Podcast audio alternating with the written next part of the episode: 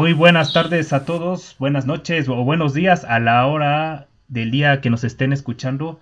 Muchas gracias por reproducir el video. Bienvenidos sean una vez más a otra emisión de su programa de internet favorito, el modo podcast del canal de YouTube Biomix. Antes de empezar, un saludo para todos nuestros escuchas aquí mismo en el canal de YouTube. También un saludo para nuestros escuchas en Spotify, para nuestros escuchas en la plataforma de Break Radio, de Google Podcasts y de todas las plataformas en Internet donde está disponible el programa. Un saludo para todo nuestro público. Bienvenidos sean una vez más a otra emisión y una emisión sumamente especial, una lo que será el inicio de una saga de emisiones sumamente esenciales para este programa, porque es el momento, ya es la hora de tomar en cuenta, de tomar en análisis una temática que es sumamente esencial para la sociedad y la civilización misma, nada más y nada menos que la educación, haciéndoles el anuncio de que a partir de este momento el programa tendrá una saga dirigida a la temática, al paradigma educativo dividido en distintos subtemas o subcontextos que componen esencialmente a este mismo paradigma. Y yo soy Charlie Kuhn. Para comenzar esta emisión, tengo el honor, el orgullo y por supuesto el placer de presentarles a mi invitado especial, el primer invitado de muchos diría yo, si no es que también un invitado recurrente en el programa, ya, lo, ya se estará definiendo, para inaugurar esta primera emisión de la saga de la educación. Les presento al profesor Bandita, maestro de la Universidad Nacional Autónoma de México por parte de la licenciatura de Psicologías. Un docente que se dedica a sembrar palabras para cosechar buenas historias. ¿Cómo está, profesor Bandita? Los saludo con mucho gusto. Saludos, Carlos. Estoy bien. Aquí andamos, Charlie, colaborando en tu programa. Eh, me da gusto que, me hayas considerado y a ver, también yo dispuesto del tiempo para permitirme participar. Entonces, empezando por ahí. Tú te permites invitarme, yo me permito aceptar la invitación asumimos nuestra gentilidad y nos ponemos a cosechar historias. Yo estoy sumamente agradecido y muy honrado de que haya aceptado mi invitación, profesor, debido a que, pues como le decía al público, va a ser el inicio de una gran saga que se tiene programada al menos para este programa de radio del canal, dirigida exhaustivamente a analizar lo que es la temática educativa, al menos de manera nacional. O sea, se aquí en el país, en México, que es de donde estamos transmitiendo esencialmente. Y bueno, pues primeramente, de manera general, la educación aquí en el país, si nos tocara platicar de, de ella de manera muy profunda y detallosa, nos tardaríamos pues mucho, mucho tiempo en platicar de todo. Por eso pues se tomó la decisión de convertirse en una temática que será abordada en distintas emisiones del modo podcast con sus distintos subtemas y subcontextos a analizar. En este caso, comenzando por uno que a mi consideración y a su consideración, profesor, es sumamente muy importante, el cual es la narrativa. Sí, en efecto, se trata de que conversemos acerca de la compleja relación entre narrativa y educación. Efectivamente. Bueno, para darnos una pequeña introducción de, de lo que es esta derivación educativa, primeramente quisiera compartirles a todos, a usted y a los que nos escuchan de primera mano, la situación de la educación aquí en el país. Y es que es importante señalar que la educación, desde mucho antes que iniciara la pandemia del coronavirus, se ha venido o siempre ha estado cuesta abajo, por no decir que la pandemia vino y reveló absolutamente todo, todas las carencias y todos los defectos, si no es que brutalmente, absolutamente todos los defectos que la educación poseía en sí. En sí, la, la educación desde mucho antes de la época de crisis de, la salud venía siendo o venía manejándose muy mal o de una manera muy, muy equívoca. No, no, obviamente no hablamos de un sistema nacional educativo perfecto, pero este, podemos decir, hasta incluso personas fuera del contexto pueden suponer que la educación aquí en el país no se maneja o no se estaba conllevando o conduciendo de la mejor forma, a menos que si usted, este profesor, tiene una perspectiva general con respecto a la educación nacional. No, no, de alguna manera confirma lo, lo que lo que está señalando. Incluso yo me permitiría decir que el sistema educativo nacional ha sido vulnerado por, por décadas y eh, reformas van y reformas vienen y nuestro sistema educativo sigue lamentablemente a la deriva. Hemos visto también eh, cómo el propio sistema educativo nacional ha dado cada vez mayor cabida a la educación privada. Y esta privatización de la educación pues, nos ha llevado en gran medida a convertir a la educación en mercancía más que en un derecho, lamentablemente. Eh, entonces, para mí esa es la cuestión central, ¿no? El, el, que no se ponga en el centro de nuestra atención el derecho que como nación tenemos a una educación, ¿sí? que sea la puerta de la cultura para, para quienes transitamos por dicho sistema. Entonces, convertirlo en una mercancía, por supuesto que nos desvía del objetivo que para mí tendría la educación como puerta de la cultura. Eso es lo que yo podría agregar a lo que tú señalaste como introducción. Eh, y es correcto, profesor. Como usted lo, lo había mencionado, las reformas que han llegado y que se han ido con respecto a la temática educativa, pues podría decirse que desde ahí podríamos empezar a señalar por qué empezó a, decaer o empezó este pequeño digo, este gran desprestigio educativo, al menos el plan educativo nacional que se venía manejando ya sea en los 70s, 80s, en la reforma de los 2000, la reciente reforma de los 2000, de la década de los 2010 y una nueva reforma educativa que se quiere implementar en tiempos actuales. En sí, este nos podría, como lo venía avisando, nos podríamos tardar horas y horas analizando a profundidad las decadentes e incluso efectos pro, prohesivos que estas reformas y, estos, y estas modificaciones al Plan Nacional de Estudios han tenido en consecuencia con la sociedad, aunque pues no precisamente es el tema de esta emisión. Es un tema que ya podríamos tratar más adelante a lo largo de esta saga, ya sea con usted mismo profesor, incluso con otros profesores invitados, ya lo veríamos en un futuro, pero mientras tanto nos concentraremos en la subtemática educativa por la cual estamos reunidos aquí inaugurando esta emisión de la saga educativa del modo podcast, el cual es este método, esta metodología para mí una de mis favoritas, si no es que mi favorita, cómo mediante la educación se le puede dar un pequeño empujón o una palanca, como decía, solía decir Arquímedes, cómo darle ese, pues, ese punto de apoyo a la educación bajo distintos métodos modernos, antiguos, este, transgiversados, varios métodos, pero uno en especial que puede, que tiene mucho potencial y tiene mucha capacidad para poder darle a la educación ese empuje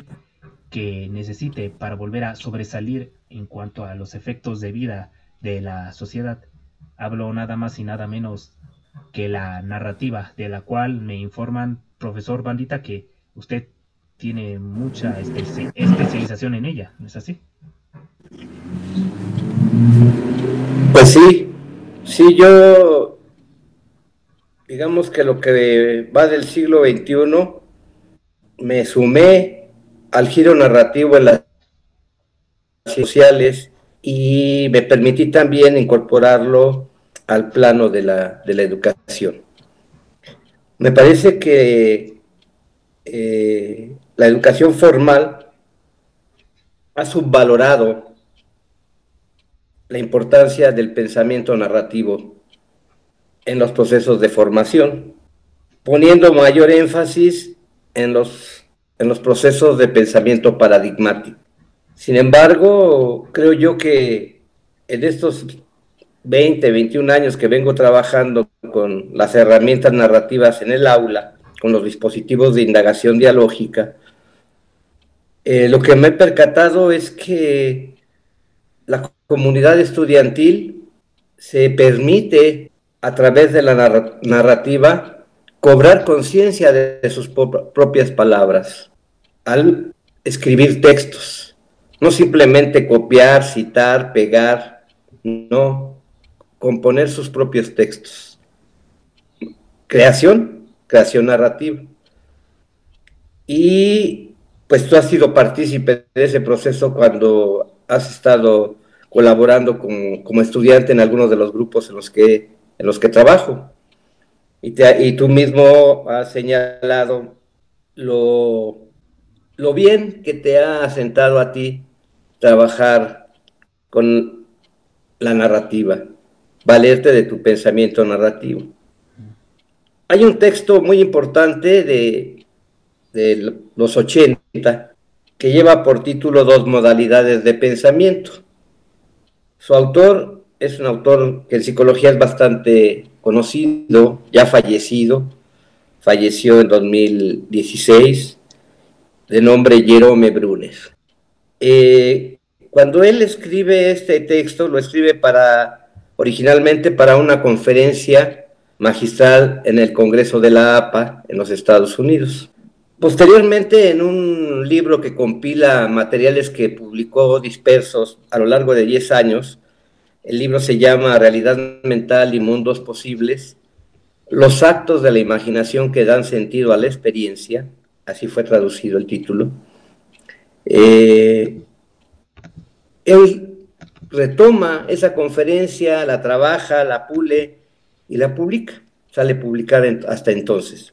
Y ahí él justamente lo que plantea es que en el caso específico de la psicología, y me, no, me voy a referir a, la educación en este momento, pero que en el caso específico de la psicología, pues nosotros en, este, en esta disciplina, en esta ciencia, poco hemos nosotros poco hemos atendido a esta modalidad del pensamiento. ¿no? Y creo que un buen ejemplo de ello es que Jean pues dedicó 30 años de su vida o más al estudio justamente del pensamiento paradigmático, del pensamiento lógico formal, en menoscabo del pensamiento narrativo. Entonces, eh, por eso decía yo que yo me sumo a este giro narrativo eh, en las ciencias sociales, pues desde el fines del siglo pasado, desde los años, los años 80 para acá. Pero llevarlo al plano de las al plano eólico, pues implicó un, recorrido que, que yo realicé haciendo investigación al respecto, descubriendo las bondades, las limitaciones de los dispositivos de indagación dialógica, para la construcción narrativa de nuestras realidades mentales. Y así fue como para el 2000 inicié yo esta aventura justamente en el nivel preescolar, cuando se instauraba un proyecto que se denominó Filosofía para Niños y al cual me invitaron a colaborar en diferentes jardines de niños del Estado de México, específicamente en el municipio de Cuautitlán Izcalli. Ahí fue donde yo empecé a, a hacer estos trabajos con los niños sobre indagación dialógica, sembrando palabras y cosechando historias. Aunque esta reflexión que ahora hago de sembrar palabras para cosechar historias, pues es más reciente. Yo no me había dado cuenta hasta hace poco tiempo que dije, ah, claro, si, si alguien me pregunta, ¿a qué se dedica, profe Bandita?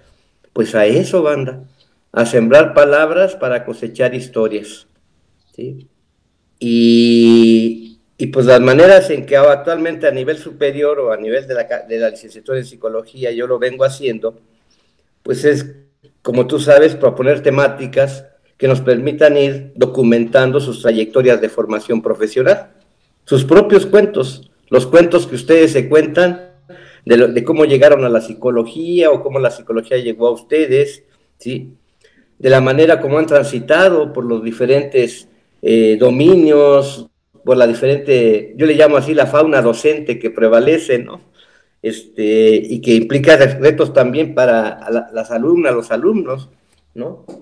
Porque hay una enorme diversidad, así como la hay de la diversidad de estudiantes, también la hay de, docentes, ¿no? Y entonces de repente podemos vernos como una, o, yo mismo como parte de una enorme fauna, la fauna docente.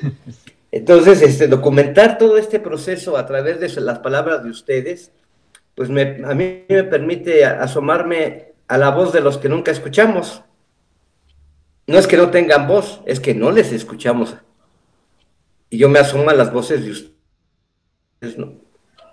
A la manera como se cuentan sus procesos de asignación de créditos, sus procesos de asignación de actividades, de horarios, ¿sí? Que, que bueno, la institución va imponiendo, ¿sí?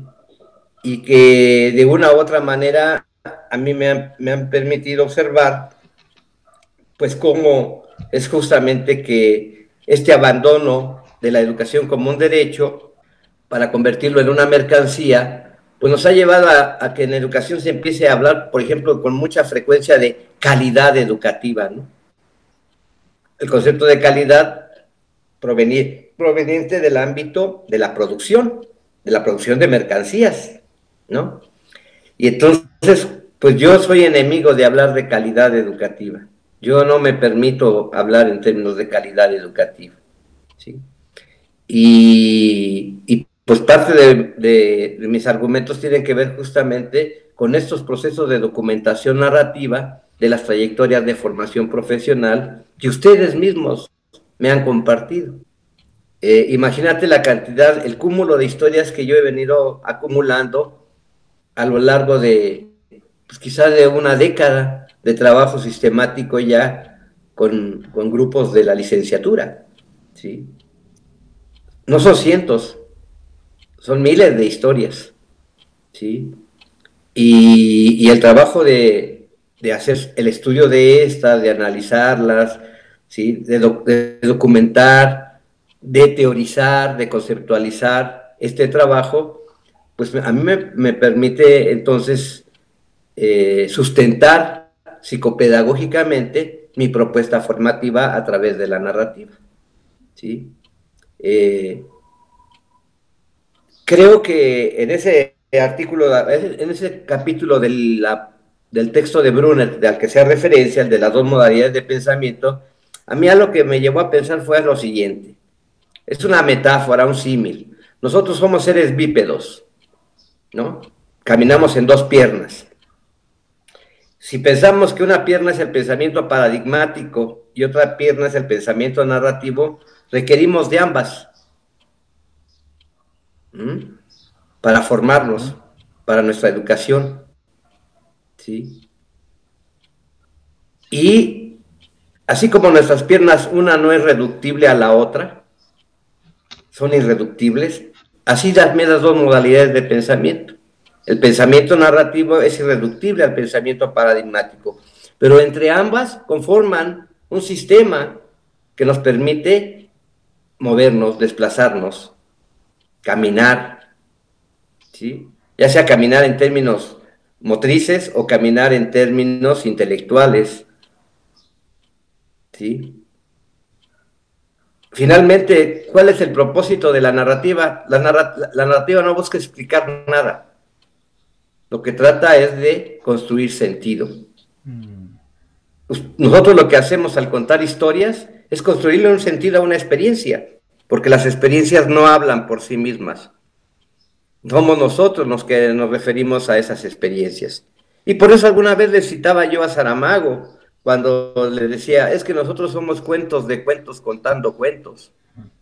¿Sí? Porque no solo somos personajes de los cuentos de otros, sino también nosotros mismos somos capaces de construir cuentos donde incorporamos a esos otros, esas otras, como personajes en nuestros cuentos.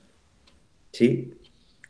De modo que entonces trabajar los cuentos pues implica diferentes abordajes, desde lo hermenéutico, desde lo fenomenológico, desde lo interpretativo, ¿sí? E, entonces yo creo que, que el trabajo que, con el que, de colaboración que realizamos nos permite incluso ver el aula, habitar el aula con un sentido diferente. Le construimos un sentido al aula desde la manera como nos ocupamos en el espacio, nos ubicamos en el espacio, en el tiempo. Tú lo, tú lo recordarás en la manera presencial. Y ahora que lo hemos hecho virtual, también lo hemos visto que se disfruta bastante, que a la gente le interesa estar en nuestras reuniones, en nuestras sesiones, ¿no? Y que, que incluso se expresa este gusto de eh, cuando nos vamos por periodos prolongados por alguna razón y nos volvemos a encontrar, qué gusto, extrañábamos esto, ¿no? Entonces, ¿qué, qué me interesa con, con, el uso de la narrativa? Pues que nos reconozcamos como seres capaces de construirnos mundos posibles, ¿sí? Y hacer de entonces, por ejemplo, de este espacio que ahorita tú y yo estamos compartiendo, pues un mundo habitable, un mundo donde haya esta interlocución. Porque también recordarás que para mí, yo les he dicho, yo como maestro no vengo aquí a guiarlos, a enseñarlos, a ayudarlos, no. Vengo a construir interlocución. Y la interlocución pasa por la escucha atenta y respetuosa. Y ustedes han aprendido también a escuchar atenta y respetuosamente a sus pares, y incluso al profe Bandita cuando interviene el profe Bandita con alguna cuestión. ¿sí? Y, y otra, otro aspecto importante que yo pongo en, en, la mesa a la hora de iniciar nuestras, nuestras sesiones es, no vamos a juzgar las historias de otros. No se trata de juzgar las historias. ¿Quiénes somos para juzgar a los otros? ¿No? Se trata de ver qué me dicen esas historias de mí mismo. Cómo yo me puedo ver a través de esas historias de las otras, de los otros de mis pares, ¿no? Y entonces, ¿qué vamos haciendo? Entretejiendo historias a lo largo del, semestre. Y, ustedes mismos caen en la cuenta de que una historia de una persona te permite acortarte de otras cosas de otra historia tuya que no habías referido. Y, ay, es cierto, a mí se me olvidó, no sé ni por qué no me acordé de eso. ¿Sí? Y fíjate, ahora incorporé la palabra recordar y la palabra recordar es fundamental cuando hablamos del pensamiento narrativo. Sin memoria, pues ¿cómo, cómo, cómo recordamos? Y todavía no hay una cosa y más. La palabra recordar en su origen latino viene de recordis, que significa que vuelve a pasar por tu corazón. Mm. Entonces también apelamos a las emociones. No se trata de un aprendizaje en crudo, se trata de un aprendizaje en el que atraviesan nuestras emociones. ¿sí? Y la gente eh, asume, como yo, al menos yo lo asumo así, que nos reconocemos aprendiendo en las conversaciones, en las conversaciones, que el aprendizaje, el conocimiento se construye conversacionalmente. ¿Mm? Entonces, por ahí va mi apuesta y por ahí va también mi crítica a hablar de calidad educativa.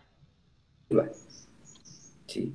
Yo, yo no, no, no, atino a a comprender qué, qué, qué, es lo que se pretende cuando se habla de calidad, ¿no? O este, cuando se habla de excelencia.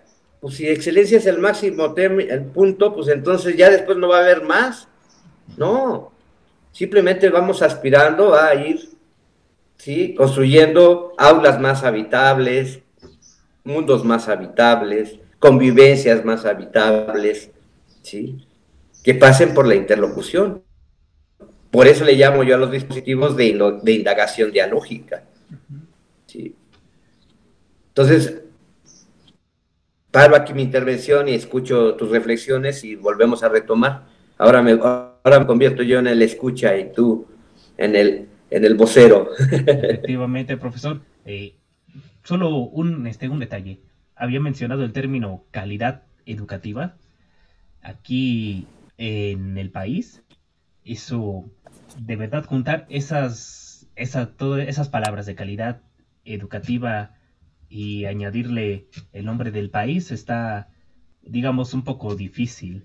Bueno, si no es que siempre ha estado difícil, en sí ya, ya tendríamos así el momento para poder en, enfrauscar todo, todos esos detalles, todo el condominio eh, racional y todo el análisis que se tiene de la educación en toda su historia. Lo paradigmático, claro. Sí, sí, sí. sí, tiempo.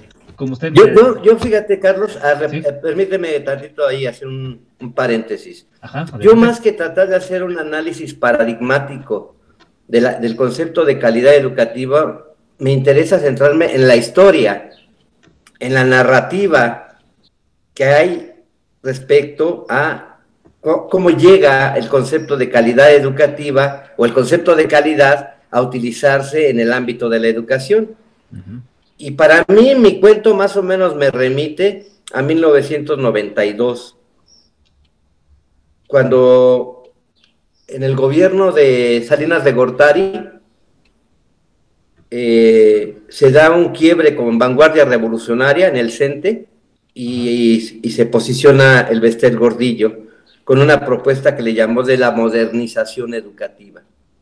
Modernización. Y la modernización no era otra cosa. no era ¿eh? otra. Sí, sí, sí, modernización, sí, sí, sí, no. Sí. No necesito ponerle comillas porque ya las tiene en sí mismas. sí. Entonces, este, pues ella va, va a impulsar este proyecto ya, que, implicó justamente el abandono, el abandono de la educación como un derecho. ¿Mm?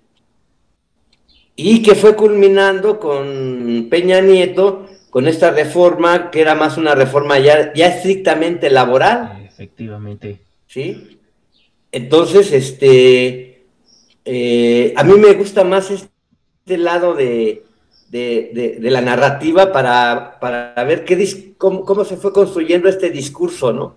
Del cual si no, si no tomamos distancia, pues nos la creemos y creemos que así es y que es natural y lo normalizamos y lo invisibilizamos, porque todo lo que se normaliza se invisibiliza, como la violencia de género. ¿Sí? Se normaliza, se invisibiliza y entonces, no, pues así nos llevamos, o no, pues es que así son las relaciones, o el sistema patriarcal vigente. ¿Sí? Entonces yo pienso que, eh, una, una educación como puerta de la cultura también requiere de esta consideración de la perspectiva de género. Tener presente también la perspectiva de género.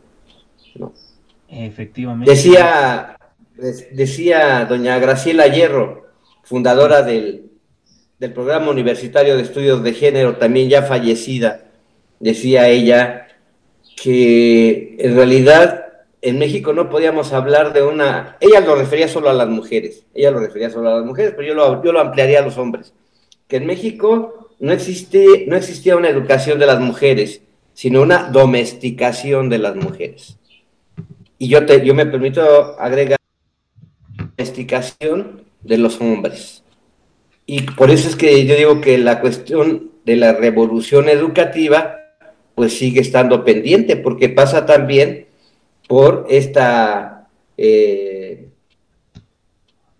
construcción de un sistema más allá de lo patriarcal, de un sistema social que trascienda al mundo patriarcal, que pues es milenario, ¿no? Que es milenario. Y ahí yo pues, sí podía hablar de que a nivel mundial todavía tenemos mucho por caminar. Efectivamente. De hecho, mencionó esos puntos importantes que en un próximo futuro espero ya retomar en estas emisiones, profesor. Había mencionado nada más y nada menos que el famoso esquema educativo de por productividad, implantado Así parte de Salinas de Gortari en el periodo neoliberal mexicano.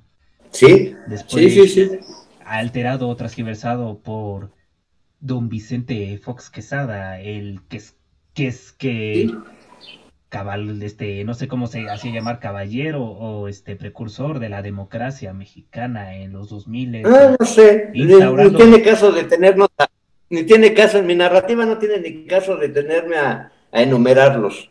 Instaurando ese, ¿Eh? ese esquema, bueno, eh, su modelo educativo por competencias. Sí, sí entiendo. Sí, sí, sí. Aunque es parte. Sí, no, no, no, sí es parte esencial, profesor, porque yo me muero. Es parte de esa narrativa, claro. Requería yo, del concepto de calidad para después el siguiente paso era incorporar competencias, una educación basada en competencias o una educación por competencias para alcanzar la calidad. Y después la dichosa reforma. Eh, Excelencia. Que y entonces cuando alguien te dice, cuando alguien te dice, no, es que esta escuela es excelente, yo digo, uy, no, pues en esa ya no me inscribo. ¿Por qué? Porque ya llegó a su tope cuando el proceso educativo pues no tiene, no tiene límite. No, no, nunca lo tendrá, porque el sistema educativo no, es, perfecto. No es perfecto para nada va a ser perfecto y no va a ser perfecto, mucho menos las que es que la reforma educativa, entre muy entre comillas, de Enrique Peña Nieto, para deshacerse de un puñado, de, si no es que miles, miles de puñados de, de la plantilla docente, que curiosamente tenían una ideología contraria a la que él tenía ya hablaríamos de eso este, en emisiones posteriores, ya que por ahora no, corresponde el tema. Y ahora este, la, implementación un tanto humanista que quiere poner este, López Obrador en, en el actual sistema o plan nacional educativo de la cuarta transformación. O algún tanto curioso. Lo que sí es que, pues, por ahora no son los, este, las temáticas esenciales a abordar, se puede hacer una pequeña indagación, pero por ahora nos estamos concentrando en la narrativa. Como en otra cosa, en la narrativa. Yo, me muero, de verdad, yo me muero por tirarle toda la tierra y todo el fango del mundo al, a, los, estos tres esquemas educativos nacionales implementados en el neoliberalismo, en el periodo democrático y en esta y en el que hizo el presidente Peña Nieto, ¿no? Yo me muero por tirarle toda la basura. Diría el buen Rodrigo, diría el buen, diría el buen Rodrigo González, en el despiporre.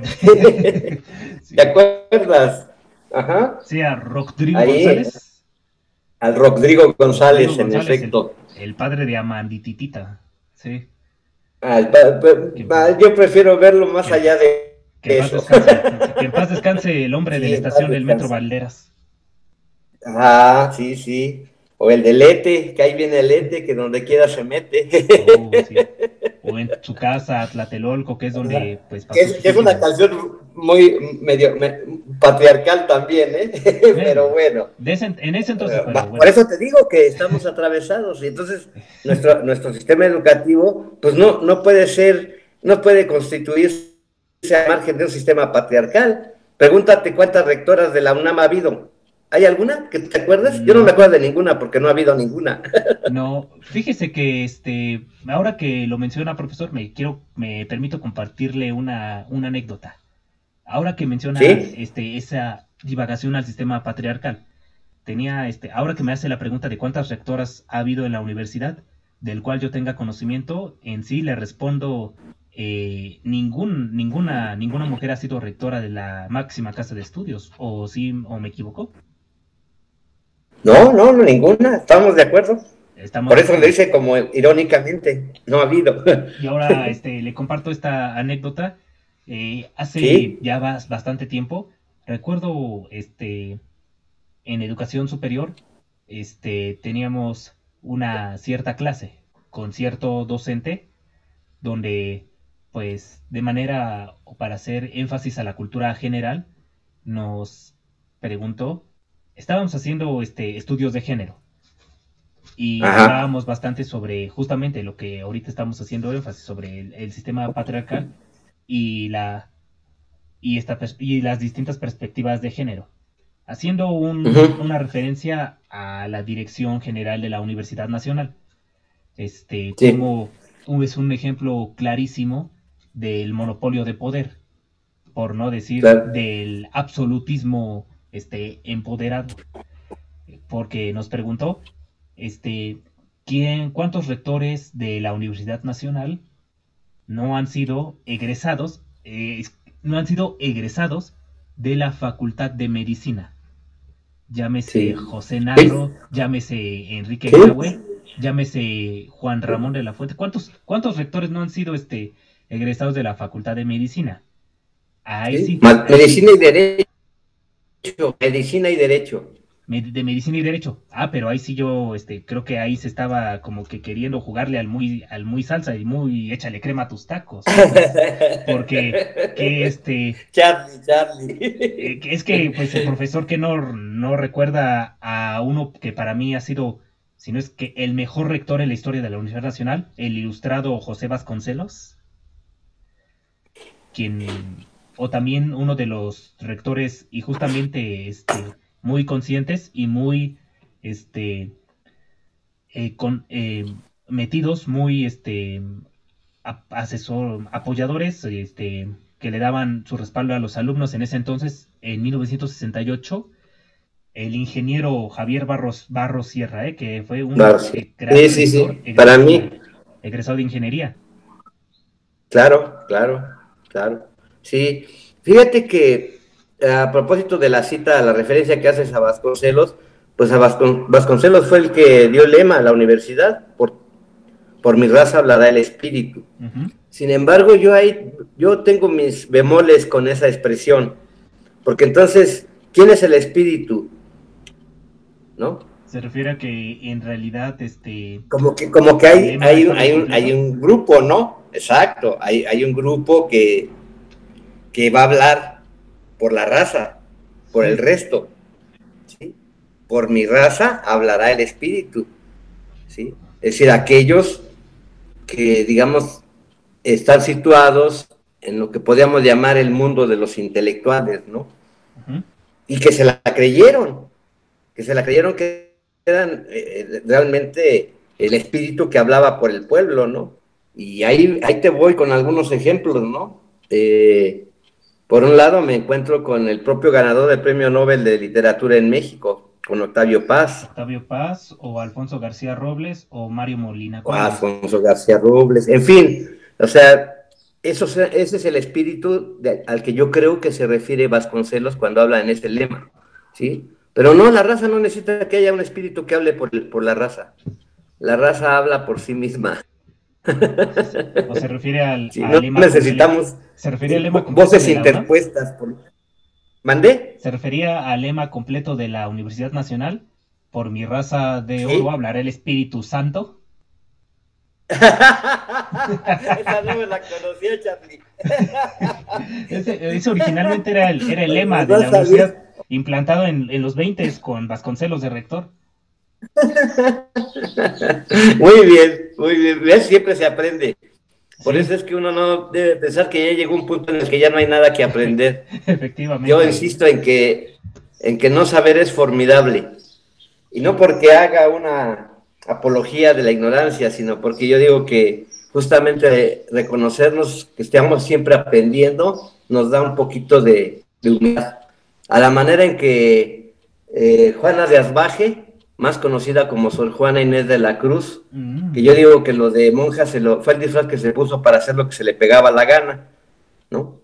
Entonces ella, ella eh, decía que ella leía y escribía y estudiaba, no para saber más, sino para ser menos ignorante, ¿no? De hecho... Y recuerda que también cuando firma su, declaratoria ante la Inquisición le pone yo la peor de todas. De hecho, el propio filósofo Sócrates de la antigua Grecia, de hecho, hace ah, claro. totalmente benevolencia a ese, a ese contexto, a ese, ese efecto de la, de la integridad este, del aprendizaje, cuando él declara en su lema, yo solo sé que no sé nada que en síntesis se refiere, entre más uno aprenda, entre más uno se ponga a investigar, se ponga a... Más ignorante Al culturalizar, sí, uno más ignorante es porque significa que necesita aprender más cosas, está aprendiendo mucho más cosas.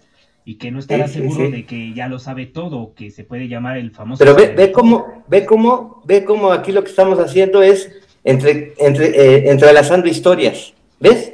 Esta conversación finalmente, si que nos pusiéramos a, de acuerdo en ello, acaba siendo cuentos de cuentos contando cuentos. Efectivamente. Y recuerda que el, al propio Sócrates que, que, le, que se permitió salir a la plaza pública a construir conocimiento conversacional en sus diálogos platónicos ¿sí? sus diálogos ahí en las plazas públicas socráticos, Él, él le llamó a eso la mayéutica. Ah, ¿no? efectivamente. ¿Qué es, ¿Qué es el dar a luz? La mayéutica es justamente quien acompaña a las mujeres que van a parir, que van a dar a luz. De ahí viene la mayéutica. Y, bueno, por lo mismo fue condenado a muerte. Sí, es, la una, es una pena que lo hayan matado. Es una historia compartir conocimiento de más con, con todo el mundo. Es, es una blástima. Sí, con la raza. ¿Cómo te vas a ir con la raza? No, hombre, acá, acá está. Y, eso sigue existiendo en nuestro México con, con mucha pena. Con mucha pena. Cada vez se destapan más esos este, espacios de privilegio en las artes, en la educación, en la medicina o en las ciencias de la salud, en la propia universidad. Entonces, bueno, pues yo desde los cuentos es que me permito asomarme a estas, a estas narrativas, ¿no? Y, después de ello, pues compartirlo con ustedes que se están formando como psicólogas, como psicólogos, eh, compartir con ustedes esas herramientas que les permitan también, pues si ustedes se lo permiten, este, acceder a los usos de, las mismas para realizar su trabajo en el ámbito que sea, de la educación, de la clínica, de la industria, de los recursos humanos, de la ¿sí? de la educación especial, qué sé yo. Sí, de hecho, ya que lo mencioné. Entonces, pero, pero resulta entonces que, que esto más bien es como discrecional, quien se lo permite hacer, pues lo hace, yo lo hago, ¿no? Pero a mí mucho me gustaría que los espacios de decisión fueran espacios conversacionales y no autoritarios. Mm, pues llegó al punto correcto ¿eh? y, al, y al lugar perfecto para aplicar esa metodología. Y ya que lo menciona profesor Bandita, es este, dejando por un lado el, este, el concepto de la educación, ahorita regresamos con él. Eh, algo para aclarar y tal vez para dar buena difusión a los este, colegas y hasta los propios estudiantes egresados o interesados en la misma licenciatura, este, a su percepción, ¿cómo usted eh, diferenciaría, diferenciaría o haría distinción de la psicología narrativa con respecto a las distintas corrientes que componen la ciencia. A ver, a ver. conductismo, una, precisión ahí, Charlie. La divulgación psicoanalítica, la gestal, que es donde yo tengo mis dominios, en todas las, las este, corrientes. Mira, voy a hacer dos precisiones. Una, no hay psicología narrativa, es el uso de la narrativa. Uso de la narrativa en el estudio de los procesos psicológicos. Muy bien. Pero no hay psicología narrativa. O al menos yo no, yo no denomino a lo que hago psicología narrativa. Yo hablo de los usos de la narrativa en la formación de las psicólogas y psicólogos. Y lo mismo podría hablar de la, de la formación narrativa en la medicina o en la odontología, en cualquiera de las áreas de la salud, por ejemplo. Por, ¿Por qué me remito a las áreas de la salud y de la educación? Porque, bueno, la FES Cala ¿sí? es, un, es, una escuela multidisciplinaria centrada en el área de la salud y la educación. ¿Sí? Es correcto. Hay otras que tienen otra orientación, otras FES, que empezamos como en EPS, allá recordarán en los años 70 éramos en EPS, Escuelas Nacionales de Estudios Profesionales. Después ya cada una se fue este, jerarquizando, metiéndose en la jerarquía y pasaron a ser facultades. ¿no? Pero también es, todo esto es este, vertical, ¿no?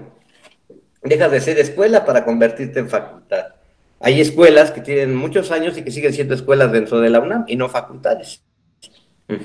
también.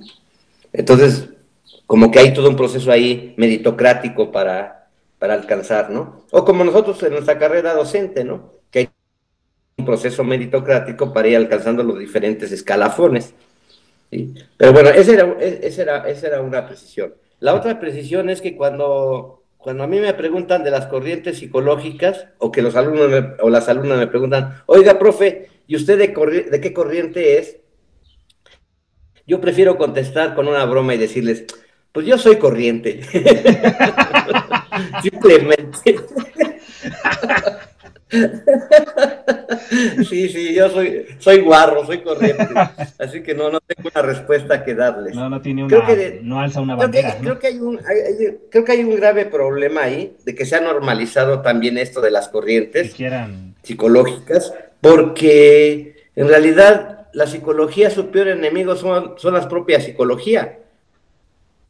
Somos un gremio sumamente dividido, fragmentado. y entonces, una bandera, ¿no? Exacto, y entonces, pues nuestra presencia en la toma de decisiones políticas es prácticamente nula. ¿Eh? No nos consideran, ¿no? Estamos entre nosotros mismos, cada quien en su propia parroquia, venerando a sus propios santos. Es cierto. ¿Eh? Entonces, este, yo, yo insisto en el trabajo narrativo, en el que propicia el trabajo colaborativo y viceversa Cómo el trabajo narrativo propicia el trabajo colaborativo, pero también cómo el trabajo colaborativo nos conduce a apelar a nuestro, a nuestro pensamiento narrativo, a nuestras herramientas narrativas, para construirle sentido a la experiencia. Repito, ¿no? La experiencia no habla, las experiencias no hablan por sí mismas. Como los datos, los datos no hablan por sí mismos. Son sujetos de interpretación. Y entonces las historias no pretenden en, ese sentido ser verdaderas, por eso no explica. Ninguna historia explica, porque no es su afán explicar, sino construirle un sentido. Las historias apelan a, su verosimilitud, es decir, a su semejanza con la vida. ¿Sí? Y tú mismo entonces puedes tener en un momento una historia de una experiencia y después hacer otra historia de esa misma experiencia, que ya no es la misma experiencia, pero, pero que tú refieres a como si fuera la misma, ¿no? O una misma experiencia, si se la cuentas a alguien diferente a otra persona, das versiones diferentes. ¿sí? Y entonces, pues lo, que nos damos que los relatos, nuestros cuentos, pues no pretenden la verdad, sino la verosimilitud, la semejanza con la vida. ¿sí? Y yo creo que por eso es que es tan importante, pues que que, se, que la narrativa se, se traiga eh, y, se, y se, se incorpore cotidianamente a las aulas de todos los niveles educativos. Ya te dije, yo empecé haciéndolo, incorporando las herramientas narrativas en el nivel preescolar por cerca de unos cuatro o cinco años en lo que duró ese proyecto. Después ya no hubo chance, ya nos desapareció y bueno, pues yo ya no pude continuar con ello. Me dediqué a otras cosas ya en el nivel, en el nivel licenciatura, ¿no? Y el salto de preescolar a licenciatura. Pero era maravilloso escuchar a los niños sus historias a partir de una palabra, ¿no? Por ejemplo, yo usaba palabras como lectura. ¿Y para ustedes qué, qué, qué significa la lectura? Porque finalmente, desde la psicología que yo me sitúo, lo que nos interesa son los significados. Es decir, la forma como vamos construyendo y negociando significados a, lo largo de nuestras vidas. Y para ello apelamos a la acción situada socioculturalmente. Esa es nuestra unidad de análisis. Y nuestro objeto de estudio es justamente el significado, la construcción y negociación de los significados. No es lo que habla del aprendizaje significativo, no, esa es otra cosa. Acá nosotros estamos apelando a procesos de construcción de la realidad mental. Por eso me encanta el título del libro de, que le citaba de, de Jerome Brunner, que se llama Realidad Mental y Mundos Posibles, porque el subtítulo es genial, los actos de la imaginación que dan sentido a la experiencia. ¡Wow! O sea, ya el mero título es un libro muy denso, muy, muy difícil de leer. Yo he comentado en diferentes ocasiones que yo lo he recomendado mucho y que me he dado cuenta que muy pocas personas lo han leído todo el libro. Por ahí hace poquito me encontré con una persona que me dijo, ya lo leí, profesor, ya lo leí todo.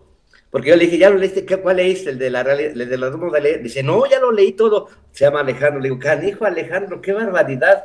Y entonces empezamos a platicar de, de, los contenidos de ese libro, ¿no? Y de la densidad, y de la importancia, y de la trascendencia. Y, y, bueno, pues este, creo que un, un texto es también un buen pretexto para conversar, ¿sí? Y, y repito, vuelvo a, esta idea de que los conocimientos los construimos conversacionalmente.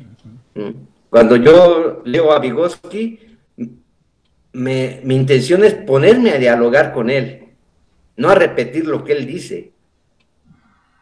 ¿Sí? Y, y, el dialogar con él a mí me permitió darme cuenta que Vygotsky no apeló en ningún momento al pensamiento narrativo, pero que nos dejó la base para poder decir, ah, pues también está el, pensamiento que es posterior a la acción. ¿Mm? Efectivamente, profesor. De hecho. Entonces, bueno, pues yo creo que con esto yo podría, si tú no tienes inconveniente, pues ir cerrando nuestra conversación. Sí, podría. Entonces, si quieras, quieras, quieras que cierre con alguna otra cosa que me quieras tú plantear que quieras que conversemos. Sí, sí, en un momento. Es que ya, ya son ya se acaba el tiempo, ¿verdad? Sí. Sí, sí, sí. Tengo otro compromiso, pues, en un ratito. Me permite complementarlo, profesor.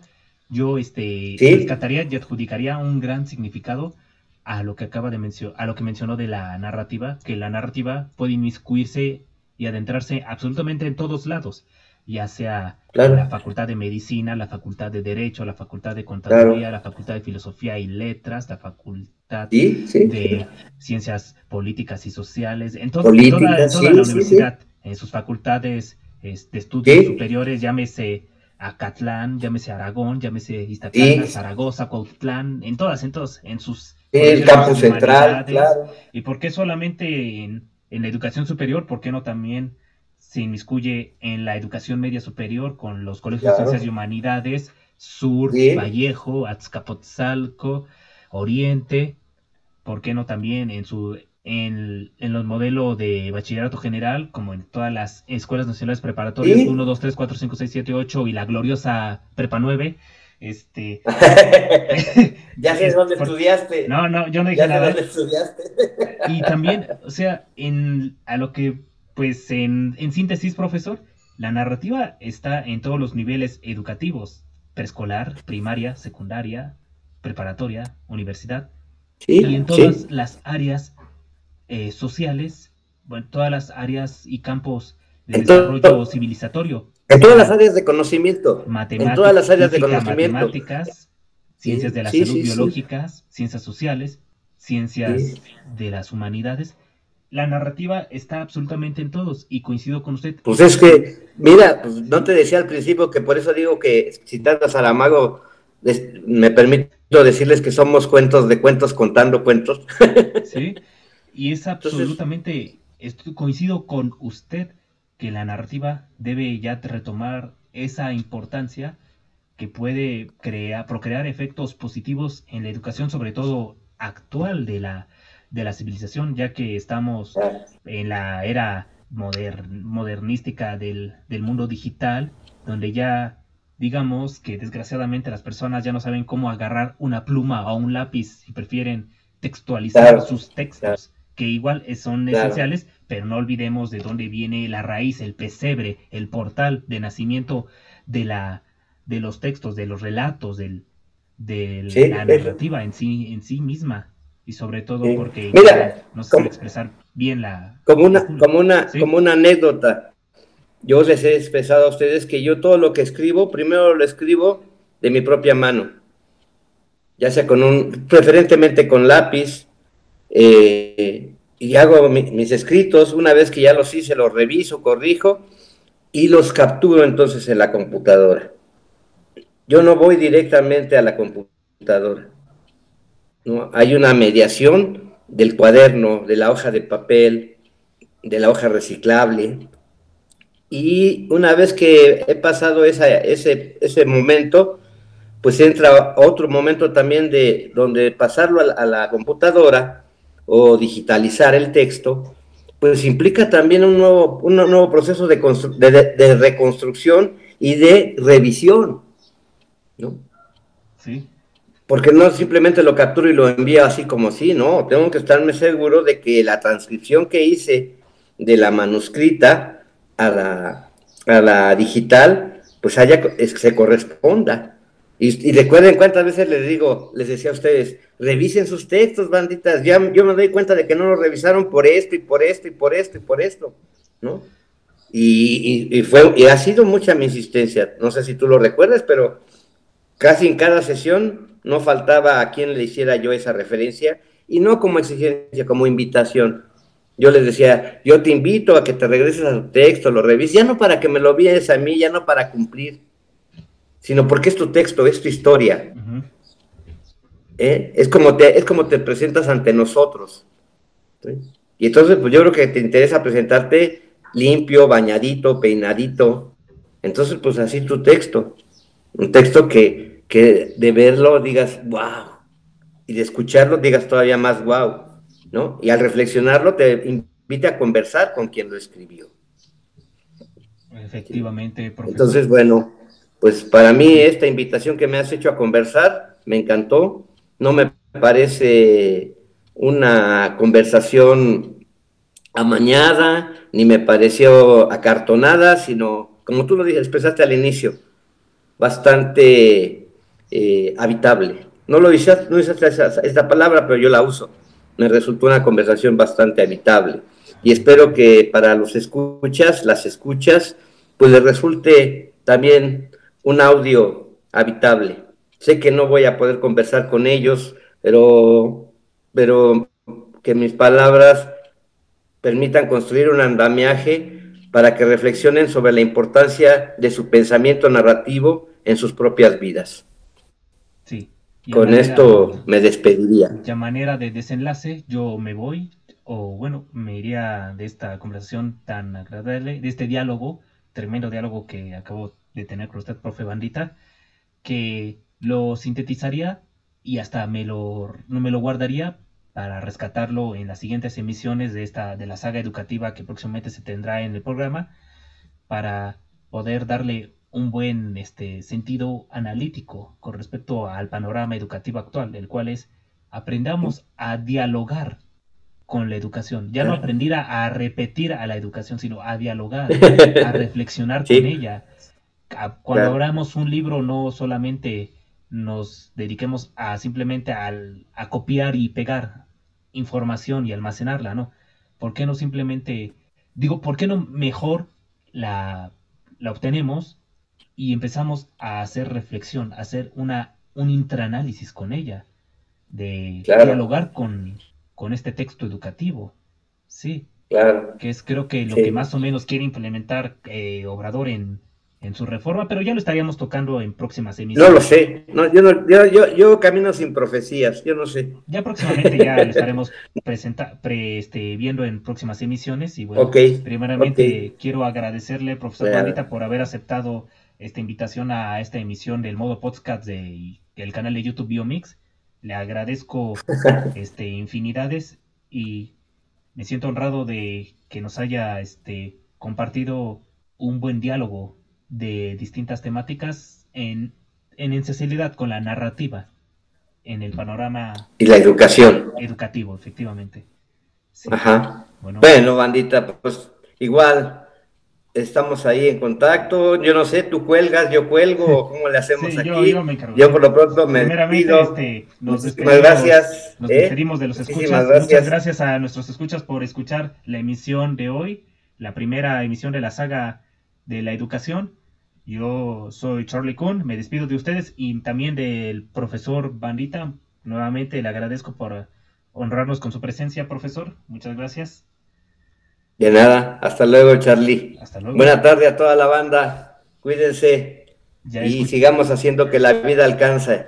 Es nuestra tarea, es tarea nuestra seguir haciendo que la vida alcance. No esperen a que los demás hagan su vida. Claro que sí. ¿eh? Hagamos, Hagamos que nuestra vida alcance. Buena tarde, buena noche, buen día, buena mañana, buena madrugada. A la hora que nos cualquiera que sea. Nos despedimos y que tengan una hermosa existencia en esta dimensión de vida. Hasta luego a todos. Ok, bien, bonita frase. Nos vemos.